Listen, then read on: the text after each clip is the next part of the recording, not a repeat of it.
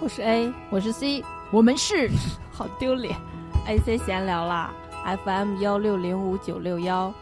我们都聊什么呢？聊些有的没的，有书、电影、电视剧、音乐，还有其他一切有趣的事情。我们暂居美国，全球视角为您带来新鲜观点。C 已经疯了，就在 这儿。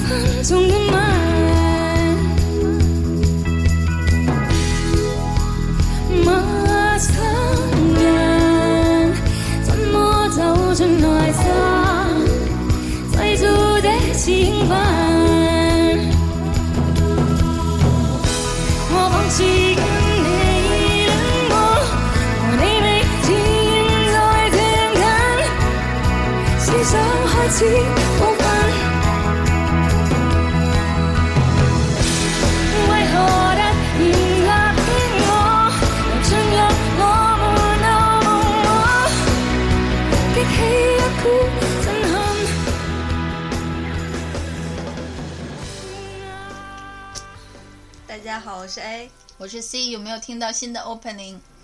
嗯，我们花了一些心思来制作它。嗯，如果你是老粉的话，你应该是很激动的。哦，希望这个新的 opening 能跟新的一期节目发出来吧。我现在还不知道能不能发出来。嗯，这是我们重新回归之后的第三期节目，但是如果按顺序的话，我们要叫它第三十二期。就是有很多数学的问题需要解决，你来解释一下。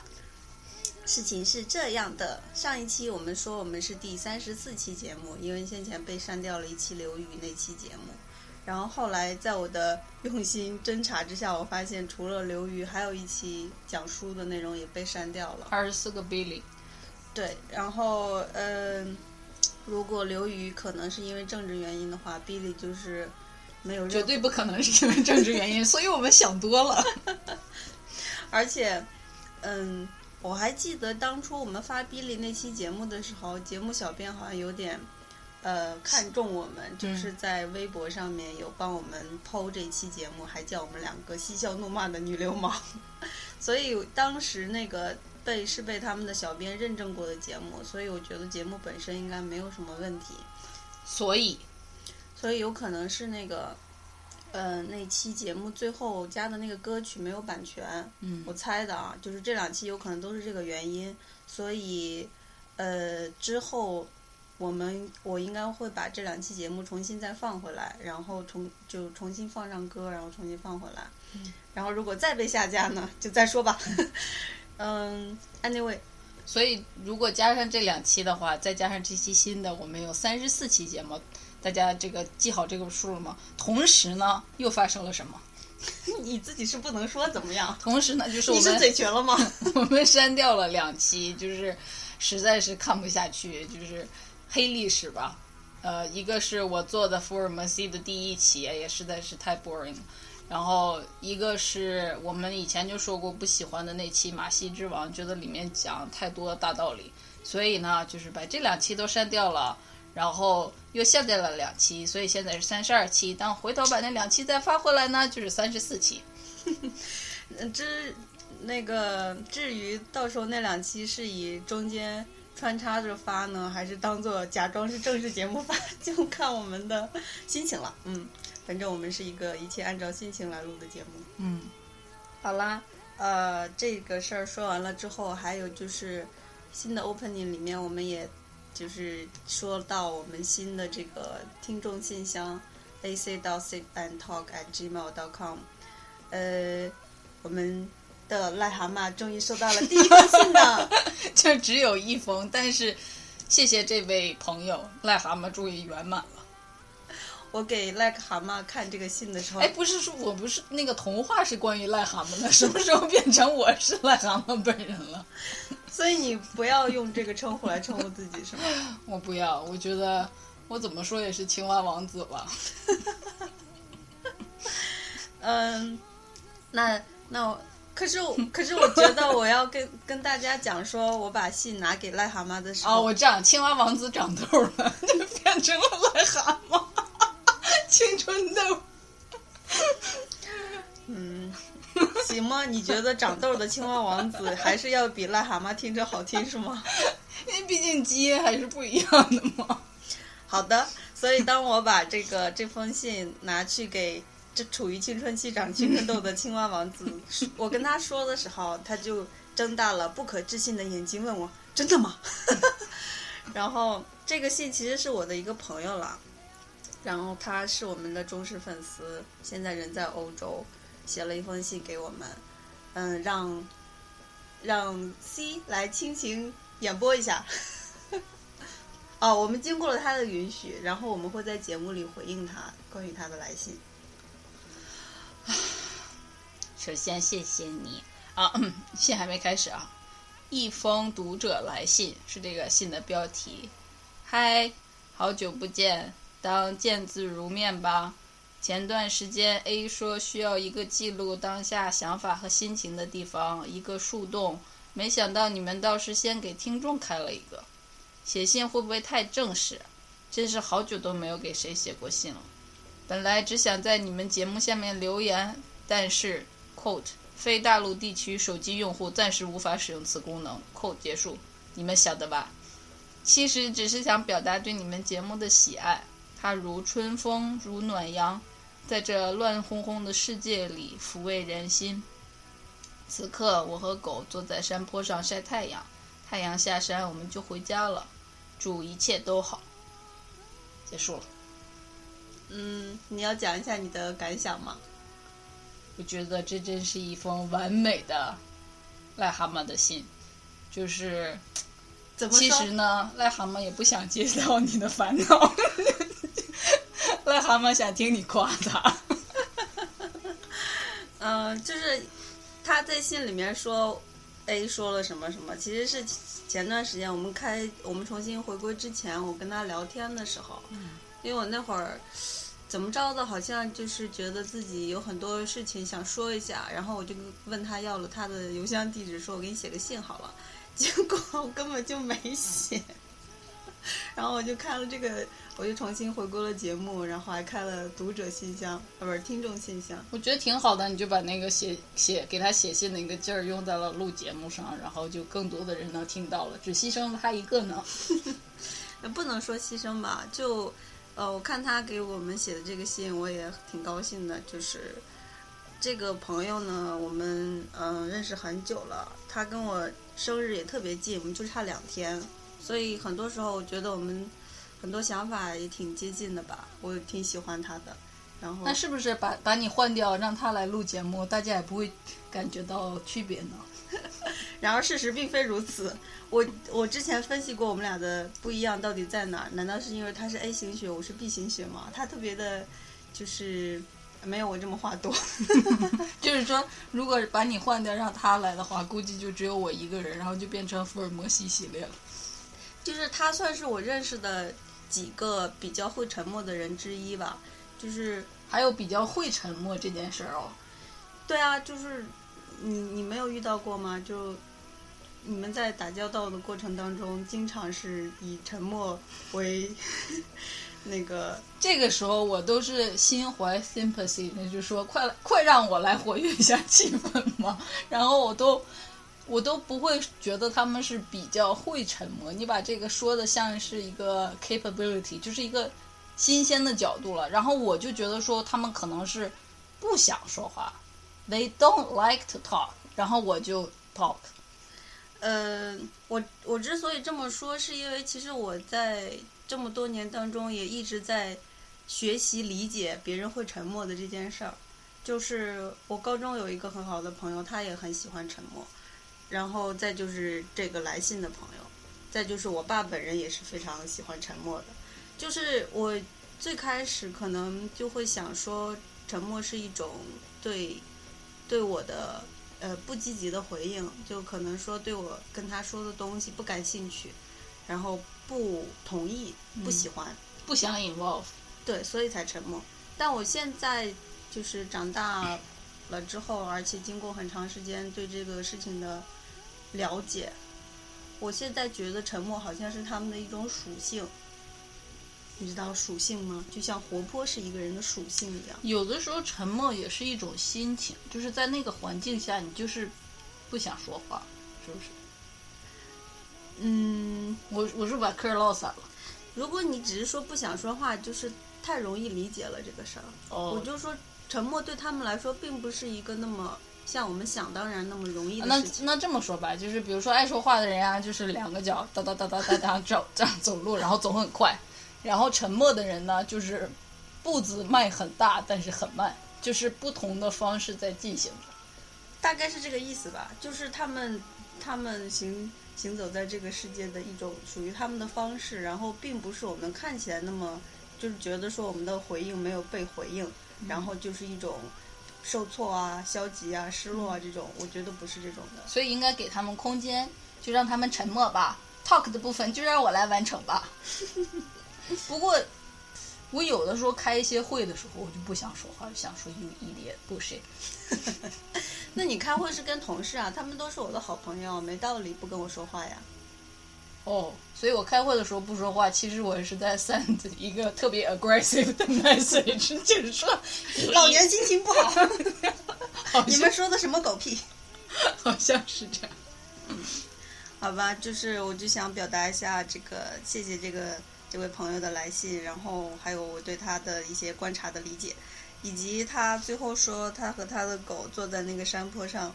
我看到这句的时候，我简直都要哭了。我好像近期那个你不是不喜欢狗吗？我不喜欢狗啊，所以我哭的也不是狗啊。就是我这几年，我觉得应该是三四年间嘛，可能过过三十，就是过了一个年龄的坎儿之后，那个荷尔蒙越来越难以控制了，尤其是在那个嗯例假前后，尤其是在例假之前吧。你是不行了吗？就是嗯、以前我说过我是一个铁娘子，就是从来不哭的，干啥都不哭。但是我最近这很容易会有一些让我动情的地方。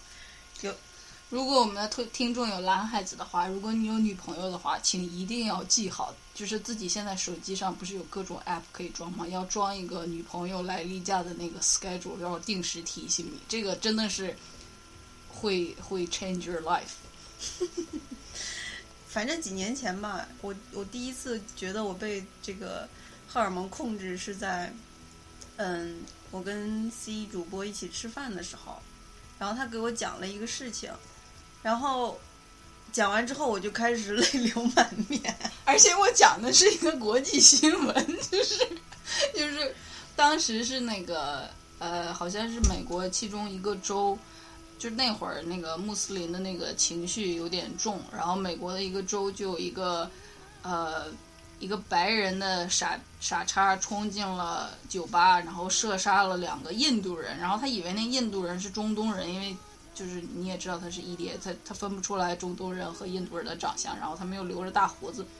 要冲进去把印度人杀了。然后当时是一个挺震动美国社会的新闻，因为还牵扯了移民问题什么的。然后我就跟 A 说，我说看到这个报道，然后有好多印度的那个妈妈就给他们在美国工作的儿子打电话，让他们把那个大胡子剃掉。但有的时候因为信仰原因，这个就留这个大胡子，我我不是特别懂，但是是就是你是象征你的这种虔诚的。然后，但是就是在这种危及生命的情况下，这种紧张的情绪下，那些妈妈也不管了，就打电话给儿子说剃掉吧，这样看起来比较像像那个美国当地人这样的。然后我就跟 A 就讲这个，就因为我们工作中可能也要就是嗯、呃适当的提及这些东西，然后他就突然间泪崩。对啊，就是第一次有这种这种感受。然后他泪崩完了之后，过了五分钟说：“我刚才干什么了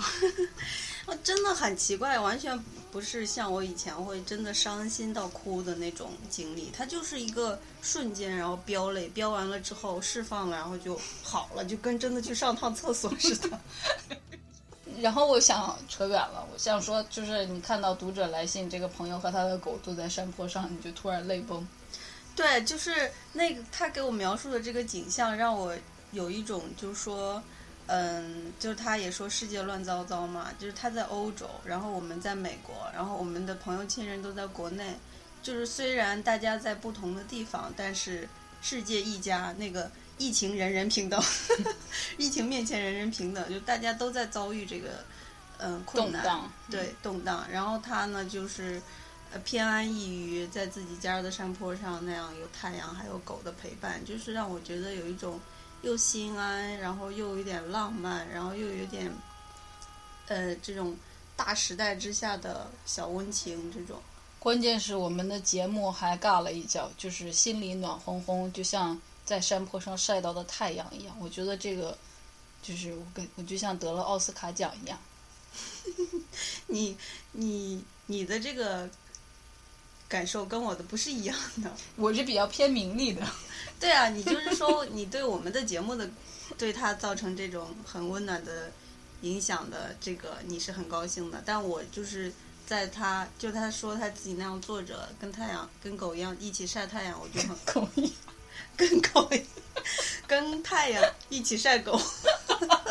我就很开心了，觉得很很温暖，嗯。好吧。所以，嗯所以谢谢你了，这位亲爱的朋友，还有我们的忠实粉丝。嗯，如果有其他人还想得到我们的回应的话，请一定要去给我们写信。嗯，你的信可以可以花掉我们节目十分钟的时间。嗯，好了，那我这些都说完了，嗯我们就开始录今天的节目了。嗯，我要镇定一下，我觉得我刚才太开心了。今天我们要讲一部怀旧老电影，就是那个叫啥？叫啥？哦，王家卫的《重庆森林》。嗯，这个电影呢，是因为我前几天在微博上看有人提到了王菲，然后就说她很有灵气，就是王家卫超级喜欢她，然后我就想到王菲演的王家卫的电影，就想到了这一部。但其实我我当时想了半天，我想说，哎，不是《堕落天使》，不是《花样年华》，不是《东邪西毒》，不是《阿飞正传》。对，这部电影到底叫什么？嗯，我想不起来是有 是有原因的，是有原因的重庆森林到底在哪儿啊？对啊，这个整部片子从头到尾都没有提到过这四个字，但是你们知道它在哪儿吗？你知道吗？我不知道呀。重庆森林是一座楼，就是那个，哈，就是应该是他们拍摄的那栋很乱很脏的那栋楼，就叫重庆森林。好好好屌啊！就好像我们的节目就叫书房，是吧？对，就是这个意思。嗯，啥来着？所以我就记不起来这个名字嘛。然后，啊，嗯，我过了一遍他这些电影的名字，我就发现都是四字的成语或者词语，就什么东邪西毒、花样年华什么的。嗯这应该都是那个王家卫自己的审美取向嘛。嗯，嗯，就这点上来说，中文还是比英文要，我觉得在这点上那个美感是英文没有办法 overcome 的。就这几个字，就感觉像描写了一生一样。嗯，对，就、所以就是我们今天想讲这部，而且呃，也因为一些各种各样的原因，让我十分的怀念黄金时期的香港。嗯嗯，这也是我们为什么想做这一期节目。嗯，其实我这么说的话，我还真的挺有先见的。我大概在半年前，然后我在 YouTube 上就随便看的时候，有看到杜德伟的一首歌，还有他跟叶倩文合唱的，叫啥来着？哎，完全记不得了三个字，三个字。反正就是当时大概是在零几年的时候，可能零一零二年，就马上千禧年刚过，然后香港也刚回归，然后他们就在那个唱那首歌，那首歌的原唱是那个 Michael Jackson 他妹妹，然后就是一个很很鼓点儿很重杰克逊啊，Yeah，嗯 Jenny Jackson，就是鼓点儿很重，然后很向上的一个曲子，然后他们就在就那个杜德伟就很用力的唱，一切都会好，一切都会好，然后就这种，然后什么要心里要想着爱，然后要啥啥啥，他们还在那个大街上找找人做快闪，然后就有点像广场舞那种，但是整个就是一个特别欣欣向荣的那个气氛。然后我看到的时候，我也突然泪崩，因为那个时候我已经知道那个。在那个零几年的时候，黄香港那个黄金时期其实已经在很很末尾的时候了。就他们的黄金时期是八十年代和九十年代的时候，然后过了千禧年，就开始有各种各样的变革。你看零三年就开始有 SARS 了，所以那个就是就在那个 SARS 之前，然后你就看着他们就在那说生活会好，然后要相信爱，然后你再倒推，你再看这种历史上的那个啥，我的心就啊被击中。就是半年前哦，嗯嗯，好，明白。嗯，然后那你想讲一下这个 电影的剧情吗？这个剧情呢，我也用一句四字成语来说，就是无话可说。是我刚刚教 C 说的一个网络用语，就是 A 说要把这个拿出来看一下的时候，我们就看了一下，然后到中间有一段我就有点快睡着，然后昨天我们。他说：“就是要不要讨论一下？”我就说：“我觉得说不出来啥。”就是我说了一个话，就是我看到这个，他首先就是两个故事嘛。前面是金城武，然后又交叉着林青霞演的那个戴墨镜、穿雨衣的女人的故事，然后紧接着就过渡到了那个王菲和梁朝伟的故事。然后这两个故事的那个 feel。或者是基调也很不一样，然后走向也很不一样。就前一个故事基本上就是，就像没了似的，你知道吧？就就是那个，呃，就在一个早上就戛然而止了。然后呢，这个王菲和呃梁朝伟的故事，我看着的时候，我就真的这一直就在想说，红多呢？就是 就是日语，真真的吗？红多呢？然后。就是有很多我不能理解的地方，然后我就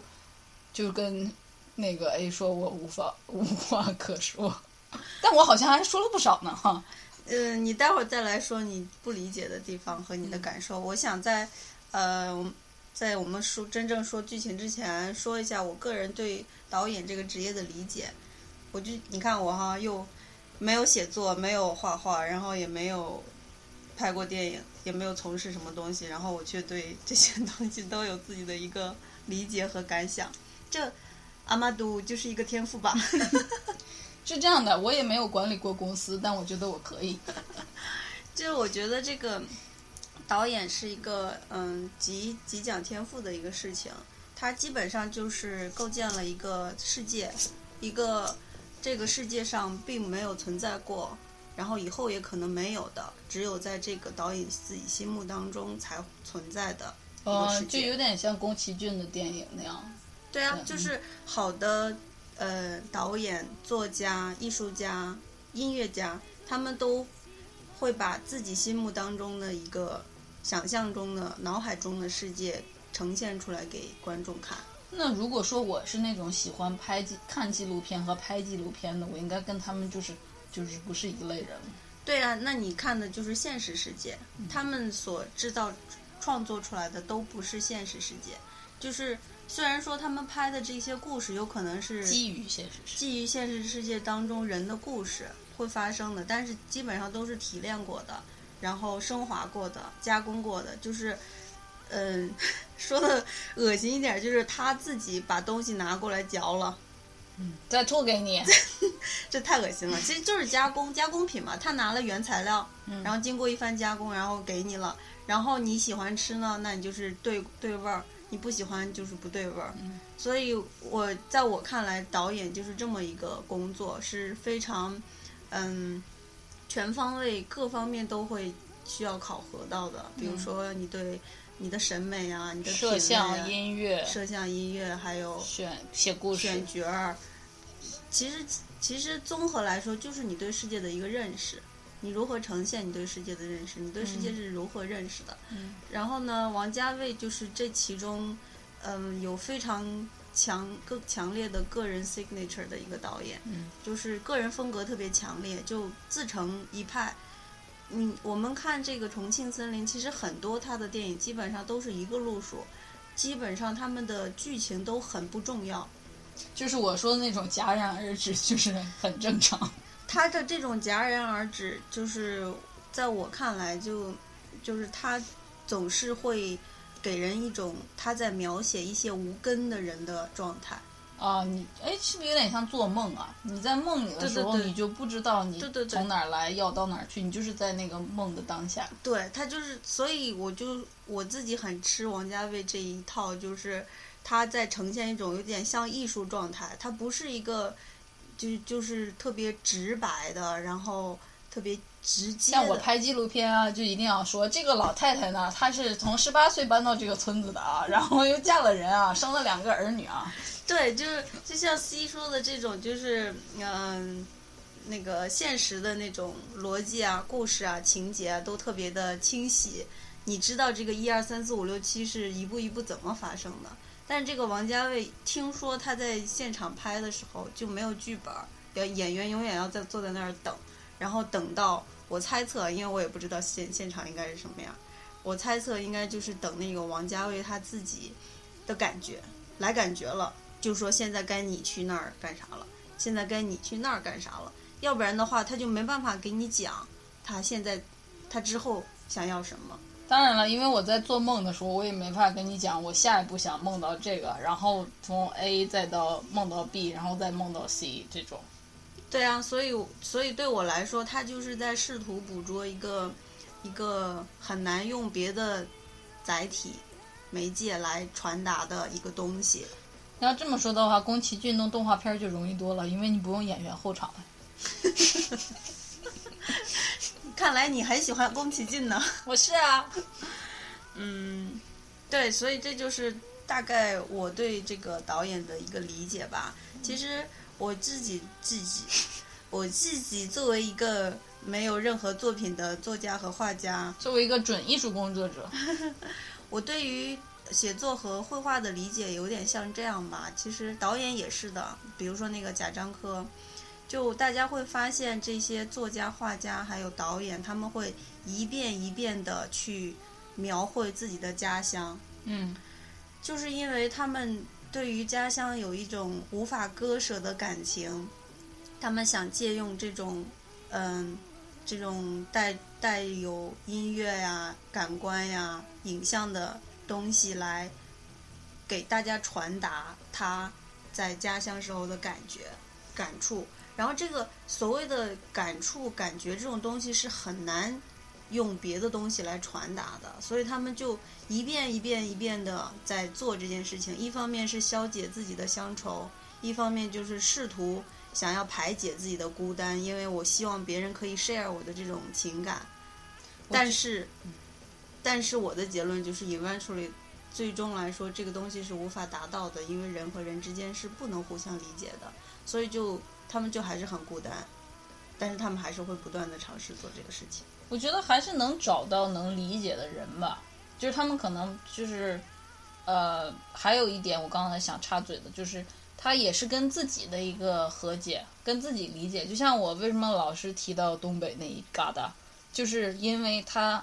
深深植于我的血肉里，然后就是为什么我长成现在这样一个人，跟我。长在东北，生在东北，长在东北是非常割裂不了的。然后，如果我想知道、想理解我自己，我一定要回到那一疙瘩去，不一定是 physically 的回去，就是 mentally 的。所以，就是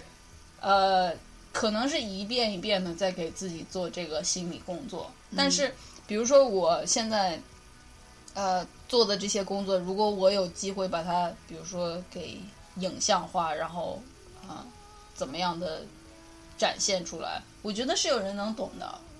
嗯，就就有的时候我会在有的时候啊，我会在老罗身上、姜思达身上，还有哎范甜甜不是东北人，还有一个东北人是刘维，还有还有那个吴昕也是东北人。就是有很多那种演艺圈里的那个东北人士，他们有的时候会突然间一个火花蹦出来的时候，我就说这这这这真的只有东北人能懂，就这种。嗯，我我理解你的意思，就是确实会有这些点共鸣点，但是我说的那个东西它特别小众，就是一个人对他家乡的这个感情，嗯。他其实就是很 personal、很个人的，属于很个人的东西。然后，如果他试图去表达这个东西的话，就是因为每个人的经历都是独一无二的嘛，所以他对家乡的感情，你看像你说的这些点，它可能是一些 general 共性，嗯就是比较笼统的，比较对，但是我理解中的东北和他们理解东北肯定是不一样的。对对对，就是你要你要很深入的，然后很细致、很深刻的想要表达你的那个情感的时候，是没有人可以理解的。那你要这么说，艺术艺术作品其实都很 personal，对，所以就是只有样板戏才不。对啊，所以我我家的表叔数不清，知道这是啥吗？不知道红灯记。你还有这事儿，行吧？反正就是这就是我对导演事业还有王家卫的理解。所以总总总的来说，这个《重庆森林》就是特别有王家卫风格的一个电影。然后是我我很喜欢的，呃，是 C 主播不太 get 到的一种东西。Doesn't matter，我觉得我不太 get 的东西，绝对有它存在的必要。我对啊，我所以我们的碰撞也是有意义的嘛。所以现在就请从请 C 主播从他的视角来讲一下对这部电影的想法。呃，我觉得啊我我昨天跟 A 在总结的时候说，但我说不说太多，因为我今天要留到节目上说。就是我看了之后，我觉得他们每个人都有点病，就是真的是那种可以去医院 开处方的病。比如说这个金城武，他演的人叫阿武吧，他应该有暴食症，因为他一口气能吃掉三十罐罐头。我看的时候我都要吐了。然后那个暴食症，我感觉我突然在科普医学常识，就是暴食症通通常和抑郁，然后呃这种精神上的那个负担、焦躁、焦虑是有这什么一体共生的这种，所以这是金城武的病。然后那个林青霞呢，应该是有焦虑症，就是她有非常严重的那种不安全感，然后就就跟那个零零七一样，要睡觉的时候枕头下面要放枪的那种。然后她基本上也不信任任何人，她稍微放松警惕的时候就被那群印度人给背叛了，然后就就又陷入了另一个麻烦，然后整个就是一个就是像独狼一样的。然后这个这个焦虑症相当于是一定程度上保护了他，因为他一直是属于一种很紧绷、很亢奋的状态。然后另一方面就是在熊熊的灼烧他，然后把这个人燃烧殆尽，这是林青霞的病。然后呢，这个呃王菲呢，她就是在未经人家同意的时候就去拿那个钥匙偷偷的进人家家里，然后改这个改那个，她应该是有偷窥癖，然后还还。把自己的一些那个东西默默的留在那儿。我跟你说，这也就是王家卫的电影，这这这直接换一个角色都能拍法制节目了。你想想，你家隔壁的大叔偷偷的把他的内裤留在你的沙发底下，吓不吓人？然后那个哦，对我有一个类似的那个故事，就是我大学的时候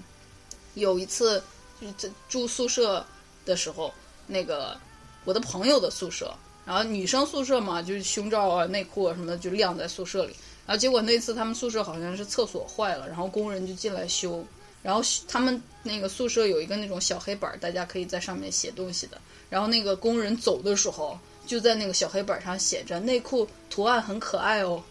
是不是很 creepy？就是他他们恶心了好久，这种就都不知道那个那些工人是不是对那个胸罩内裤做了什么这种。所以你这这个这个这个王家卫这个情节就是梦一样的情节，用王菲进梁朝伟的家，你就好像很梦幻很那啥，你调过来这完全是一个就是 social 上很难接受的事情，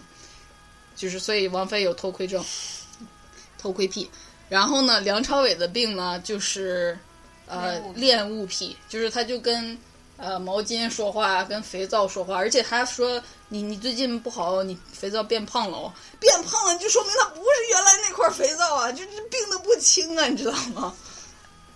就这样，然后完全意识不到自己家里发生了什么。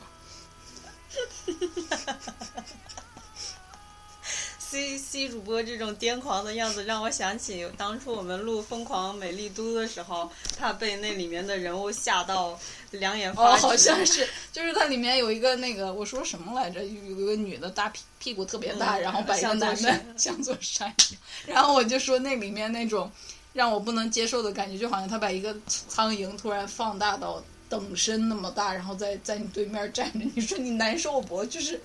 嗯就 C 主播呢，就是典型的，嗯，普通人，我并没有这样说，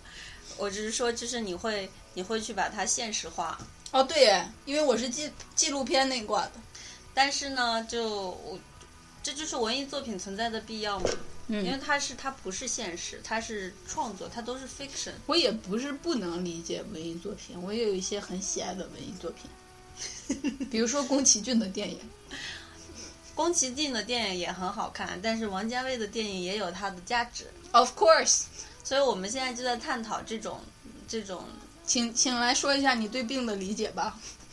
好的，就是刚才 C 主播说的都没错，我都承认。然后，但是在我看来，他们四个人都是处于一种，我我给他定义叫做非理性状态，就是比如说呃呃金城武，嗯，他在他是失恋了，嗯，失恋了之后，其实大家应该听过吧？就是说人在恋爱状态的时候，其实那个精神亢奋？精精神状态是有点接近于疯傻的那种。嗯，那所以失恋其实也可以相对的来理解，就是你的精神状态并不是一个正常人的状态。就有一个东西是叫多巴酚吗？还是什么？就是你开心的时候它会分泌的那个我忘了、那个。布洛芬不是布洛 布洛芬是头疼呃，药。那个什么什么蒙，费洛蒙。费洛蒙是那个 sexual 的，嗯，不是那个，应该是多巴胺，就是那种，比如说你健身的时候也会有那个啥。然后你失恋，就相当于突然间你一直在被这个戒断反应，戒断反应，对，就是突然戒毒了嘛。所以就我在我看来，他们几个都是，比如说那个梁朝伟和这个嗯金城武，他们两个都是属于失恋状态，嗯失恋的非理性状态。嗯然后王菲呢，就是属于嗯暗恋的非理性状态。对，因为其实你你要暗恋的人，就是你能理解那种想知道他生活中的一切细节的这种嗯，那啥，但是就是我看这个电影的时候一直很紧张，后来后来紧张到我都快睡着了，就是王菲一直就是偷偷的 break in 她的那个梁朝伟的家里，然后就去换这个换那，然后我就我就一直在想说快回来了吧，男的快回来了吧，然后就很紧张。对啊，所以我我就说了嘛，这个不是它是文艺作品，就是它有这种权利和嗯那 luxury，对去去构架这么一个故事，就是离开地面去构架。不然的话，你如果一切都从现实角度、法律角度去考虑，那就很多事情都发生不了了。而且，其实，在现实生活中，很多事情也都是跨越这些东西在发生的，只不过我们作为一个普法的角度，不能去这样宣传它。也是，我就想起来，就是之前谁来着？好像也是朋友的朋友的故事，就是那个男的很想追一个女生，然后其实他就认识他周围的很多朋友，然后从他们嘴里听这个女生是什么样的人，然后也可以看到他朋友圈都在发什么，就了解他之后，你不是追的时候就更对症下药嘛？这不这这这也有点像在偷窥了，只不过是一个比较正向的动机。对啊，所以我就说文艺作品的必要性就在这儿，它给了我们很多的想象空间，还有出口，就是人的一些不能不可告人的，然后搬不到台面上的那些，呃，也不一定是龌龊，但是就是那你要这么说的话，这个角色还真的非王菲不可。因为虽然我一直跳出来想这个剧情，就说红豆奶，但是王菲本人在演的时候，因为她那个古灵精怪的样子，真的让你没有任何猥琐啊，或者 creepy 啊，或者这种不好的感觉，嗯就是像在做梦一样。嗯，对你你会就是很容易就被他打动吧，就是能体会到他的那种呃小小欢喜，他喜欢暗恋一个人，然后偷偷的把自己的东西换到里面去的那种很可爱的心情嘛。然后我一直在担心那个表哥发现他没有去交电费的事情。那个表哥他只是演员长得不好看，但其实应该还是个好人了。想说表哥不会打他吧？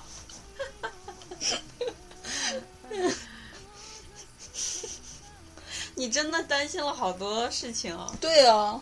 我我其实想的是，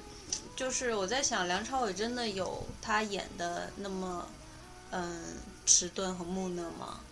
就是我我觉得也同样，这里也是演员的优秀的地方。如果不是梁朝伟，换一个人，我就想说你要不要去看一下痴呆症什么的。但是梁朝伟本人演，他穿着那个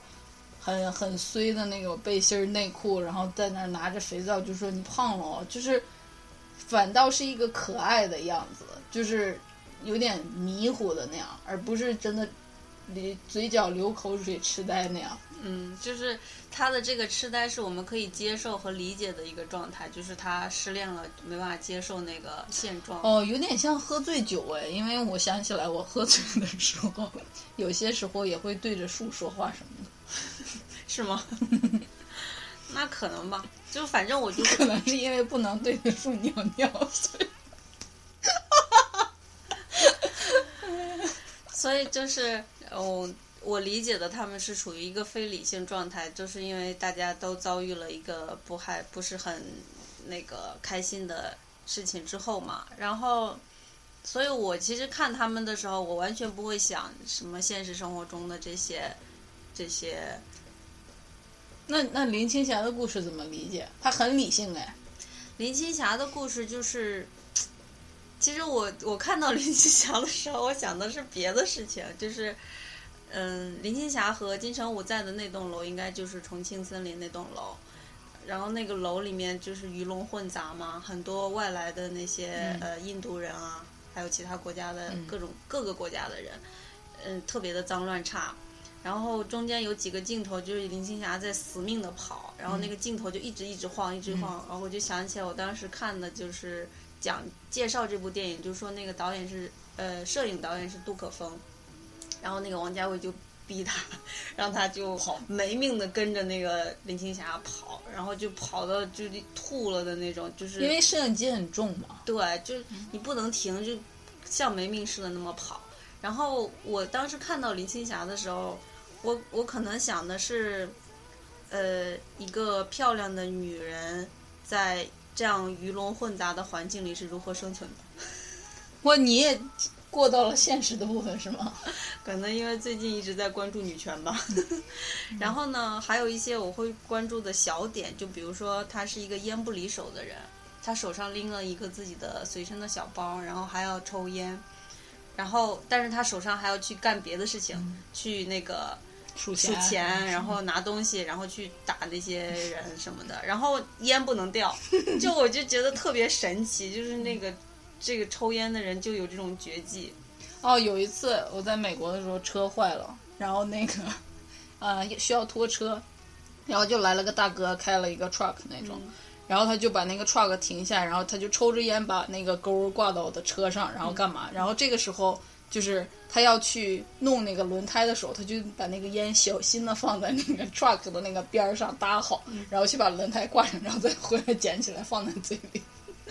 是不是很神奇？就是需要 make 一些 effort。就是这已经已经是他们生活中的一部分了。嗯，然后就是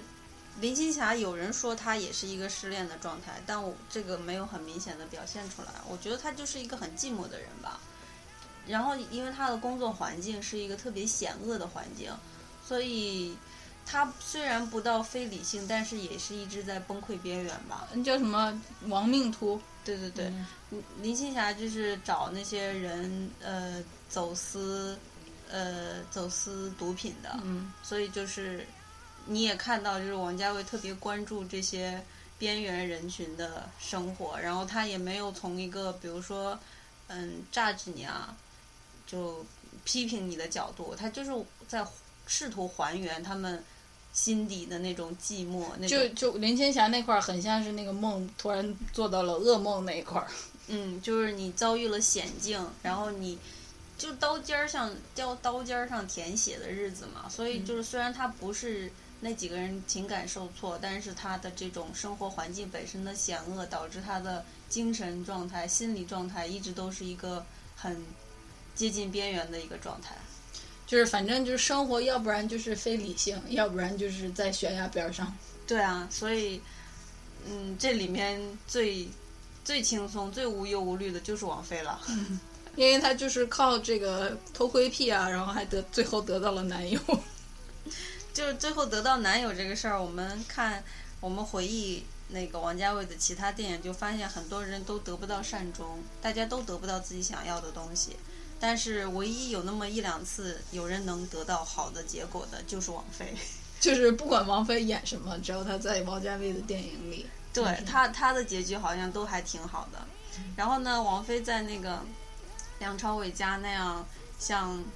梦游似的走来走去的那个样子，也特别像她的很多 MV 里面呈现的那种。对我我我那会儿困了，然后我就开始窜戏了，我就突然觉得她在，就她有一个。哎，忘了，反正王王菲的 MV 你们去看，应该就是很多时候就是她走来走去的。然后这个里面会放王菲唱的一首主题曲，叫《梦中人》。我觉得这也是为啥一直也气候。哦，真的哎，嗯，我怪不得我说做梦的这个 idea 从哪儿来的，真的是啊。我觉、嗯我觉得你你从这个角度理解也是对的吧？梦原来我还是理解他了的。做梦这事儿是我说的吧？我们把节目倒回去，是我说的吧？是你说的，是啊你说的，是你说的。但是就是说，你觉得它只有在梦中才能发生，但是对我来说，它就是一个文艺作品可以呈现的一个状态，不管它是不是梦。是文艺作品当中，它就是可以以这种虚幻的一个状态出现的嘛。那我真的觉得，这个世界要这么说，真的大家就是不一不是同一种人的话，这个理解起来真的是挺挺有鸿沟的。就是我们要一直把这个东西记在心里，不要以为你能理解的东西，其他人就一定能理解。就是你觉得这个把这个梦境 create 出来，然后你就就就很能很能沉浸其中。然后我呢，就是因为我很喜欢做木匠活，我就觉得那你必须弄四个腿儿啊，你三个腿儿这凳子怎么站着呀？对不对？就是整个我的这个这世界观的基础就跟你不一样。嗯，是，就是像 C 刚才说的，你你要知道说大家会有不同的理解，但是同时也要知道说这 doesn't matter 就可以没关系，每个人都可以有不同的理解。然后哦，就像我在 opening 说的，No matter where you sit, let's talk。嗯，对，所以就是嗯，大家有不同理解，可以互相 share 对自己的观点给对方，然后虽然最终的理解是达不到的，但是可以有有限度的理解对方嘛，对吧？就比如说我刚讲的，你也都能懂嘛，虽然你不是这样认为的，但是我觉得吧，就是听我得听我们的节目，吹一波彩虹屁是吗？真的。你看，我跟你说了一一最最开始你问我，我还说我无话可说，然后现在突然间我就说啊，就是做梦嘛。我跟你说啊，这个梦境呢，它是不以现实为基础，但是又是提炼了现实的一些精华，不不不。那我想问你，就是当当你如果这样理解了之后，你你你会觉得这是一部好作品吗？是的，那如果没理解呢？什么玩意儿？好吧，还有就是我刚才说的，就是导演是需要天赋的嘛。虽然我本人不是导演，但我感觉我有一点天赋，就是像王家卫在运镜的时候也特别的特别，就经常那个镜头转来转去的，然后有虚焦啊什么的。你这特别的特别，听起来好像有点语言匮乏，但翻译成英文就叫 very special，也是两个词。我那我刚才说他那个运镜的那种，我懂，因为我们那个替一个朋友拍过 MV，嗯呃，就是因为他当当时生活的一些状况，就是还真的是挺挺那个需要一些巧思的。然后那个当时 A 呢，就是这个长镜的人，我就觉得为什么我就说我是纪录片那一挂的？因为我就是想把这个时间线拍明白之类的。然后 A 呢就有一个巧思，就是别的现在别的 MV 有在用，就是他让那个人从树的那边走过来，然后穿过了那个树的背面，然后再从背面走出来。然后这个时候你就可以切两个不同的树，或者是让他穿不同的衣服。结果现在就变成那个抖音上面玩的很嗨的那种。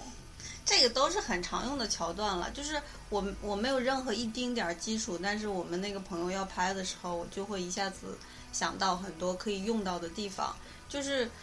我感觉这些东西就对我来说不是特别难理解的，它就很容易可以吸收的。但是比如说对于 C 就是理解不了，是不？也也不是吸收不了。就就是我不会那么想。你这你这个主意出来之后，我立刻就能意识到它是好主意，但我不会往那边想，我就会想说，你要先拍他从这个家出来，然后进到那个家，然后你就知道他原来是先住在这儿，然后住在这儿，然后 嗯，所以我就说，就可能是我自己个人的，呃，个人的那个特质的原因，导致我对他的这些拍摄手法呀、表现手法呀、那个美术啊什么的，都是很能 get 的。就是，嗯，虽然他拍的都是那些很破、很脏，然后很穷的人啊什么的，但是那当中可以散发的那个美感，他试图揭示的那个生活当中不为不为大家平时所要所能直接描述出来的那个意味，我是也都是能 get 的。这个时候呢，我想插一句，就是我们来说一下美感这个事情。就是美感，英文叫 aesthetic，Pathetic, 然后跟 pathetic pathetic。跟 pathetic 很像，pathetic 就是可悲的那个意思，然后 aesthetic 就是有美感的，就是那个像我学建筑史啊或者艺术史啊，很多时候那些比如说像罗马的那个 Fl- Florence 的那个大教堂，或者是那个嗯 Michelangelo 改的那个 Saint Peter 那个 Basilica，就是你这一句话里面的英文可太多，你自己翻译吧。我不翻译，我就想说这种很啊，听得懂，听得懂，听得懂人的人就听得懂，听不懂的人就是他在说一些很高深的东西。哎，没有很高深，就是呃，怎么说呢？那个有名的艺术家或者是建筑家，他们嗯那个作品能名留青史，然后能从那一代人当中脱颖而出。其实很多时候是因为他们独特的那个审美，就那个作品代表了他们的那个呃 special 的那个 aesthetic aesthetic。王家卫的这个，你刚才说的这些，比如说他的运镜，然后拍那些很破烂的，我突然意识到那几个主角都没有换衣服，就基除了王菲有几换几个 T 恤，那梁朝伟那制服，包括制服底下那个白的破背心和那个内裤，然后那个金城武的那个皱皱巴巴那个西装衬衫，还有那个小红领带，然后还有林青霞的那个雨衣，这些人都没换衣服，然后像你说的那个场景也都不是很 shiny 的那种，像王菲打工的那个素食店，就就破破烂烂，然后台子上摆一些酱，她也一直在那擦玻璃、拖地什么的。然后，但是它能传达出来一个很 special 的那个美感。然后你相比于现在时下的一些电视剧那种样板间，然后演员要化什么样的妆，然后那个打光要什么样，然后那个衣服要换什么，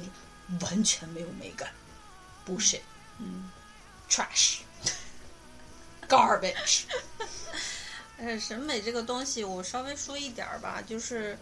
嗯，现在刚才 C 说的那种现在的这些流行的这些什么样板间式的审美，它就是特别浅，特别的易懂。易懂，然后容易吸收，然后也容易 follow。对，容易复制，容易容易嗯 follow 怎么翻译啊？追随、跟随、学。呃复呃容易学学。其实就是审美是一个，嗯，是一个，是一个其实是经过思考的一个东西，它是一个复杂的东西，是一个，嗯，很多东西叠加的一个效果。嗯，然后 C 说的那些样板间的东西，就是因为他们太简单了，太容易懂了，所以他才不耐看。而且没有思考。对，就是这个你对这个世界的理解，难道就是一尘不染吗？对 对啊，所以比如说现在我们有一些国内有一些那种呃规则什么的，让所有的商家都要统一招牌招牌，这真的是特别的荒谬的一件事儿。因为审美向来都是复杂的、丰富的，然后叠加的一个效果。然后你统一了之后，你是这你做再好的设计，你重复一千一万遍，那都是 bullshit，都是都是垃圾了。你居然居然说了 bullshit，这不是我的词吗？我也会好吗？所以就是就是要百花齐放，然后嗯，百家争鸣，才能有一个欣欣向荣的状态。就其实我们人的眼睛是一个很好的用来识就识别美和不美的东西，嗯所以你就是要就是多看看美的，多看看高级的，你的那个审美就会提升了。还有一点就是，我觉得其实这个审美和他之前有一个谁说的，就是这个审美是要靠培养的，陈丹青吗？是陈可能是陈丹青，就是说他不、嗯，他陈丹青说的，他就是说小那个西方的国家的孩子，他们从小都会去那些美术馆、嗯博物馆、看那些真迹、真品，然后他们从小那个。呃，品味审美就培养出来了。他所以他们长大之后，你这些都培养出来之后，你去做任何事情，其实都会有体现的。其实，就我们拿日本做比喻，你你去看日本的那些，就算是一个简单的招牌，一个一个广告语、一个宣传语、宣传册什么的，都是排版什么的都很讲究，嗯。就是很舒服。嗯。而且比如说他们给人起名字，嗯。然后给街道起名字，都是很很有很漂亮、很美的，就让人心情很好的。嗯。但是为什么我们就国内就是做不到呢？开发区一路，不光是那个，我觉得不是说做不到，是就是真的还没有那个积淀。就是你要是说从那个啊、改革开放以来到现在，这才三十几年啊，对，不到四十年。就是我们国家有一个比较严重的文化断层嘛，现在还没连上呢。所以，然后现在我我比较忧心的是，现在新一期的年轻人又只看综艺节目，然后只听那种比较热门的歌曲，然后 follow 那些，在我看来有的时候傻了吧唧的明星做的那些事情，然后还健健身房的照片，把那个肌肉弄一弄，然后出去玩拍一拍海景。就是如果他们觉得这个就是美感的话，那真的，那真的差太远了。妈的妈的的呢！其实这个我觉得都是一种循环。之所以国内会嗯去追从那些比较比较嗯能说低级吗？也不能容易，比较容易浅浅度的，不是深度的，比较浅度的这个这些美的话，其实是因为我们我不知道为什么啊，我不说了，但是大家可能知道，就是没在追求一种深层次的文化呀或者美啊什么的东西。这个的原因就是更更难以说了，就大家知道就好了。所以在这种环境下，就要听我们的节目。在这种环境下，就是不能放弃自己自己的追求吧，就你自己要去对，多多找一些小众的、特别的，不是大热门的东西来看。嗯，然后还有就是很多，比如说小姑娘、小小男生追星，其实其实就是一种那个他们他们其实需要一个情感出口，对需要一个可以让他们把情感倾注和呃寄托的这么一个对象。我年轻时候也很喜欢刘若英的。是啊，就是每个时时代都有不同的明星嘛，所以这个其实是都大家都会这么做的，你也不能就去说追星或者也是了，有时候追星也让你上进了，好吧？不光是上进，就是一种抚慰寄托嘛。我觉得人有寄托是很重要的，嗯，所以哦，对，我也喜欢妈妈木呢。嗯，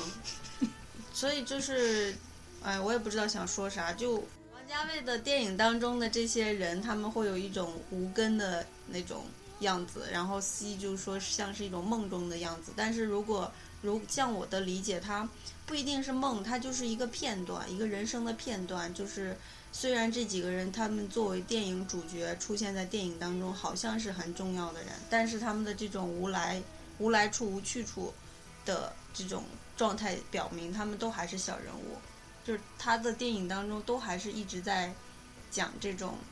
无根去无无足无足轻重不重要的人。那你要这么说，，可能每个人的生活在一定程度上都是小人物。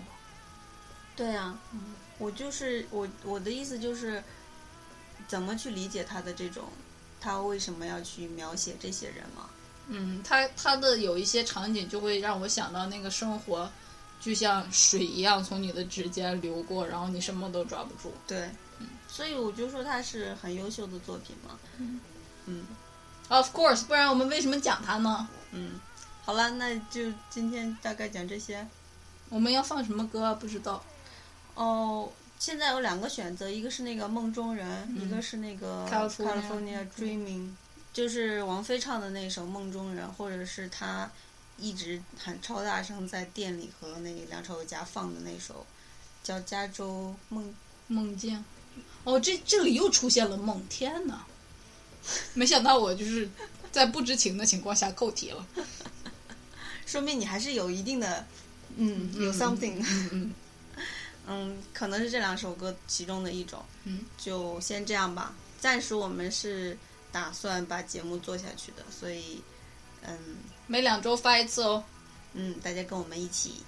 走下去吧，期待嘞。拜拜。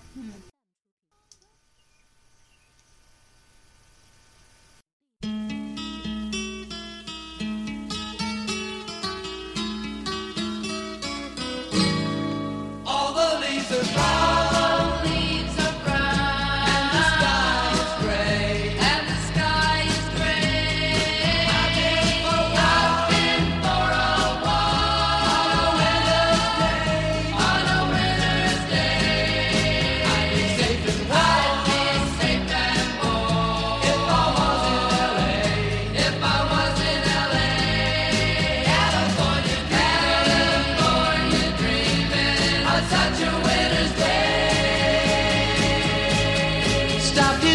church.